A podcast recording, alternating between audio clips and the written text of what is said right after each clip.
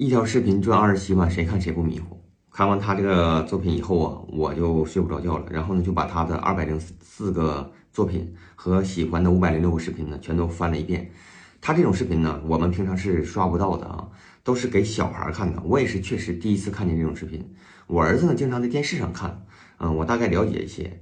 然后呢，在他的作品里面，我就发现了很多一模一样的账号啊，可以归类是他们一个公司或者是一个人做的这个东西，因为性质差不多，然后地区也都差不多，我就简单的说几个啊，嗯，先说他饭团玩游戏这个账号，就是赚二十七万这个账号啊，账号名字叫饭团玩游戏。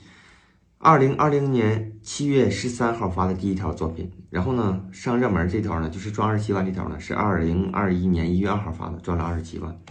然后在它里面出现频繁次数最多的就一个账号名字叫老白菜，二十四点八万粉。二零二零年三月十九号发的第一条作品，三百七十二个作品，喜欢的是两千三百二十个。狗头大人二十点四万粉，三百一十六个作品，二零二零年三月三十一号发的第一条作品。村夫小兵二十二点八万粉，二零二零年二月一号发的第一条作品，五百二十一个作品，这是泡泡玩游戏三十一点九万粉，二零二零年四月五号发的第一条作品，小雨滴十一点三万粉，这个是最新的了，二零二一年一月十号发的作品，一共是四十七个，还有一个叫抖乐八点五万粉，二零二零年五月十三号发的第一条作品，这种他这种账号还有很多，大概有上百个啊，我只是简单列了几个。账号内容呢，几乎都是非常非常垂直的，就是玩游戏，然后呢录屏，录屏下来以后吧，嗯，加上自己的解说，主要是给小孩看。他们赚钱的来源呢，就是接游戏的这个广告的推广，然后呢吸引用户下载，然后去玩。他推荐这种游戏呢，都是小孩去玩的啊，都可能像我家孩子那么大，十岁左右。他赚取的呢，就是下载和注册激活的这个佣金。这些老白菜呀、狗子大人、村夫小兵啊，就这几个账号都是频繁的出现在这个。嗯，推广游戏的榜单上面的啊，一条视频呢赚个三四千、四五千的，真的是常有的。你们可以去看一看。然后呢，我最开始呢我也理解错了啊，我以为说是嗯星图的十万粉丝才能有这个东西。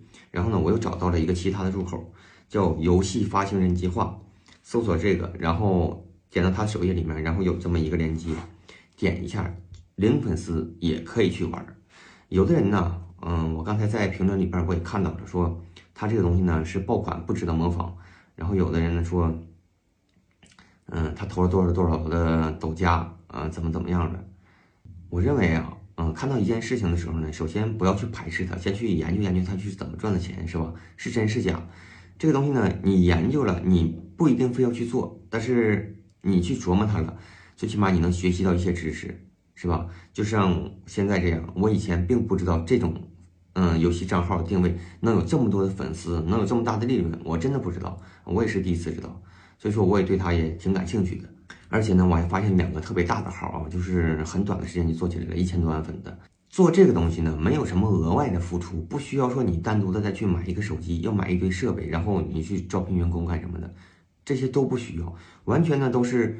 你自己现有的成本就可以，一个手机你就可以做这件事儿，没有什么额外付出的，你为什么不能去做呢？为什么不能去尝试呢？别人也不是三头六臂，你也不是缺胳膊少眼睛，是不是这道理？不要总是说这个不行那个不行，到底是事儿不行还是你不行啊？赚钱一定是没有那么轻松的，但是只要你付出的到那儿了，一定会有收获的。即使是我们做不到他一条视频赚几万几十万，我们一条赚两百块钱还不行吗？对不对？你付出了什么？你付出了无非就是录个屏，加上你的嘴说了几句而已呗。你发视频，抖音找你要钱了吗？还是你发视频，手机扣你的费了？什么都不需要付出，你需要付出的就是说你想不想去做这件事儿，只不过是你的思想到没到这而已。